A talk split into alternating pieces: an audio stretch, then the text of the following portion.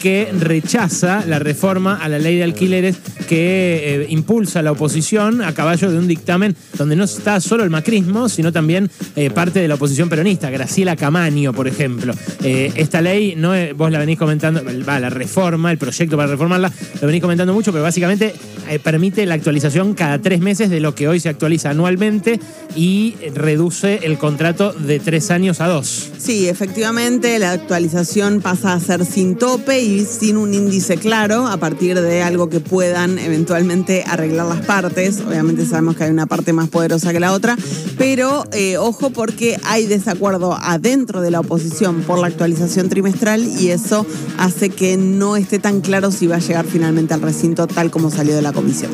El que está en línea es Gervasio Muñoz, el referente de la Federación de Inquilinos. ¿Qué tal, Gervasio? Ale Berkovich acá. ¿Qué tal, Ale? ¿Cómo estás? ¿Cómo estás, Noé? Bien, eh, Bien. muy bien. Eh, ¿Qué eh, perspectivas tienen para la movilización de eh, esta tarde? Vamos a hacer el Congreso a las 18 horas. En Córdoba está transcurriendo en este momento. En Rosario es a las 19 horas. En Neuquén, capital, es a las 16 horas.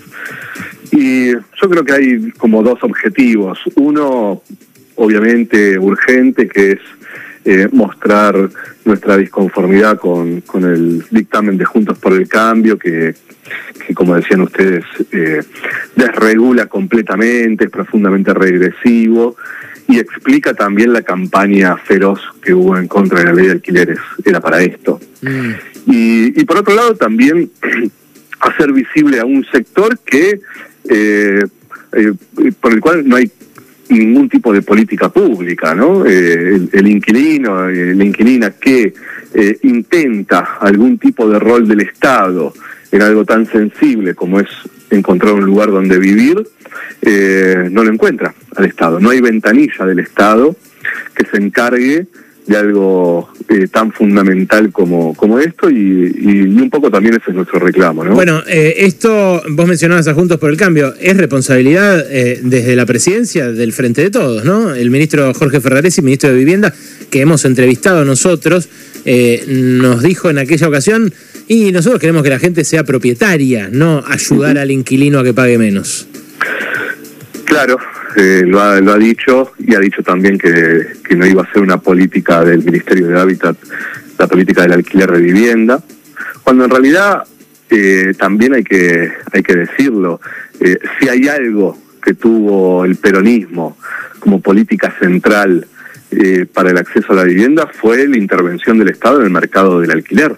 Fue el peronismo el que prohibió la vivienda vacía por más de un mes en Argentina, el que congeló el precio de los alquileres, el que, el que creó la Cámara eh, de Alquileres, donde se controlaba toda la relación del alquiler, y fueron esas medidas las que lograron que entonces no sea un negocio alquilar y entonces se puedan comprar viviendas, también con créditos que eran por el 100% del valor de la vivienda, no como ahora que tenés que tener ahorrado millones de pesos Claro. para pagar un crédito de viviendas que después de la dictadura están completamente dolarizadas. Y un poco lo que nosotros planteamos es que si, si se quiere tener un- una política de vivienda, es ineludible tener una política de control de- del alquiler de vivienda, ¿no? Gervasio, y, y respecto de esta ley en particular, que ustedes en su momento empujaron y que votaron eh, a ambos lados de la grieta, porque la votaron todos, recuerdo, Sí. ¿no? E incluso la propuso Lipovetsky. Bueno, eh, ¿por qué después de la ley empezaron a aumentar como aumentaron los alquileres cuyos contratos se renovaban? ¿Fue por esa ley o fue por otras circunstancias, decís vos? Por- yo creo que por dos cosas. Eh, en principio, la situación macroeconómica. Eh, pretender que el alquiler y los rentistas eh, no aumenten en función de, de lo que sucede con la inflación eh, en, un, en un mercado que además no hay ningún tipo de control, está completamente liberado el precio del alquiler. Lo decide cualquier propietario entra a una página y dice, ah, mira, está más o menos esto el precio del alquiler. Bueno, yo lo pongo cinco mil pesos más, más caro. Digo, así funciona el precio del alquiler de vivienda en Argentina desde la dictadura, ¿no? Entonces, eso por supuesto que hay que resolverlo de una vez por todas, que es que el Estado vuelva a regular el precio del alquiler como hace como con el resto de los precios fundamentales de la economía del hogar. Está bien, pero, antes de la ley no lo hacía eh, y después de la ley aumentaron más los contratos nuevos. Antes de la ley aumentaban también por encima de la inflación, antes de la ley era un descontrol. O sea, lo que, vos decís, lo que vos decís es que en realidad lo que pasó fue que la inflación escaló eh, hacia arriba y, y además y además la reacción a la ley en un, en un sector que de un día para el otro el Congreso votó que el plazo del contrato de alquiler es de tres años y que además hay un índice oficial, no se puede aumentar por encima de ese índice, toda la campaña en contra de la ley eh, fue para operar sobre el sector y que el sector diga, uy, ahora que salió la ley, eh, en la renovación te aumenta un 150%, cosa que ya sucedía en las renovaciones anteriores, no sé, antes cuando teníamos 25% de inflación, en las renovaciones te clavaban un 50-60% de aumento. ¿eh? Mm. Entonces, toda esa campaña, la reacción a una ley que conquista derechos y la ausencia absoluta del Estado en controlar el cumplimiento de la ley, difundir derechos, etcétera, es lo que comúnmente se conoce como un golpe de mercado, ¿no? No hay, no hay mucha ciencia. Es obvio que cuando se conquistan derechos hay reacción, hay una reacción de los sectores que, que se ven afectados ¿no? en sus intereses. Me interesa mucho que, nos cuentes qué viste vos desde el momento en que se aprobó la ley, porque yo eh, le fui siguiendo el recorrido y hubo varias reuniones, recuerdo con Mauricio Macri todavía en la presidencia de eh, las inmobiliarias en aquel momento con eh, quienes estaban en el gobierno y después, bueno, evidentemente lo que fueron las reuniones que terminaron derivando en estos proyectos para modificar la ley. ¿Vos qué viste a partir de la aprobación de la ley en cuanto a, en cuanto a movimientos para intentar modificarla?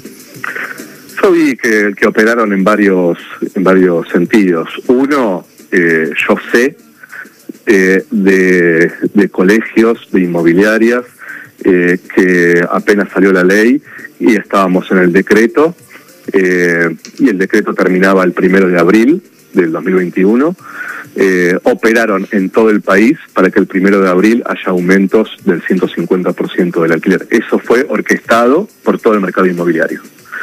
Eh, vi también, por supuesto, la campaña feroz en todos los medios de comunicación liderada por las inmobiliarias que planteaban las inmobiliarias que la ley afectaba a los inquilinos, como si nosotros no supiésemos que cuando entramos a una inmobiliaria nos desvalijan. Entonces en privado te desvalijan, en público se hacen los que defienden a los inquilinos y que la ley y que no sé qué. Bueno, es que el argumento de las inmobiliarias y de los que ahora critican la ley, aun cuando antes la votaron, es eh, las regulaciones restringen la oferta y eh, en la medida en que desmantenemos esas regulaciones va a haber más oferta y el mercado va a equilibrar. Sí. ¿Qué argumenta frente a eso? No, en principio que no son nada originales, que eso lo dicen desde siempre. Eh, y que lo mismo dicen con los derechos laborales que en realidad la culpa del desempleo es eh, los derechos laborales en Argentina y que entonces hay que flexibilizar para que haya mayor empleo. Bueno, eso no se constata en ninguna eh, etapa de la historia, en realidad es todo lo contrario. Y lo mismo sucede con los alquileres y con el acceso a la vivienda. En realidad cuando mm. más propietarios se hacen los trabajadores en Argentina fue cuando más estaba intervenido el mercado inmobiliario por el Estado. ¿No? Entiendo. Y esa es, un, esa es un poco la batalla nuestra. Yo estoy convencido, ¿eh? que la Secretaría de Comercio tiene que regular el precio de los alquileres en Argentina. Estoy completamente convencido y la lucha nuestra es esa y que el Estado y sobre todo el Ministerio de Hábitat tenga una política de alquiler de vivienda. si eso no sucede, la situación va a ser aún más grave. Última, ¿crees que los diputados y los senadores legislan en función de intereses particulares que pueden tener, por ejemplo, como dueños de muchos departamentos en algunos casos? Sí, creo que son las dos cosas, que legislan en función de sus negocios privados. O sea, Randazo tiene ocho viviendas en alquiler. Eh, y, pero que además son parte de la, de la corporación del mercado inmobiliario, no es solo su interés económico, ¿no? La, ¿Cómo? Que la vicepresidenta y presidenta del Senado eh, también y su familia se han dedicado al alquiler de... Por eso te digo, creo que eh, no es solo en función de los intereses económicos, digo, vos podés tener eh, algún negocio, pero legislar en función de los derechos Ahora, yo creo que algunos diputados y algunas diputadas eh, legislan en, eh, como una corporación, pero no una corporación política, una corporación del Propietaria. negocio inmobiliario. Claro, Sí, rentista, rentista, que no producen nada, Mm. eh, viven de rentas. Claro. Gervasio, gracias, ¿eh? No, por favor, un abrazo grande. Hasta luego. Bueno, ya saben, la movilización esta tarde frente al Congreso de los Inquilinos. Hablamos recién con el presidente de la Federación, Gervasio Muñoz.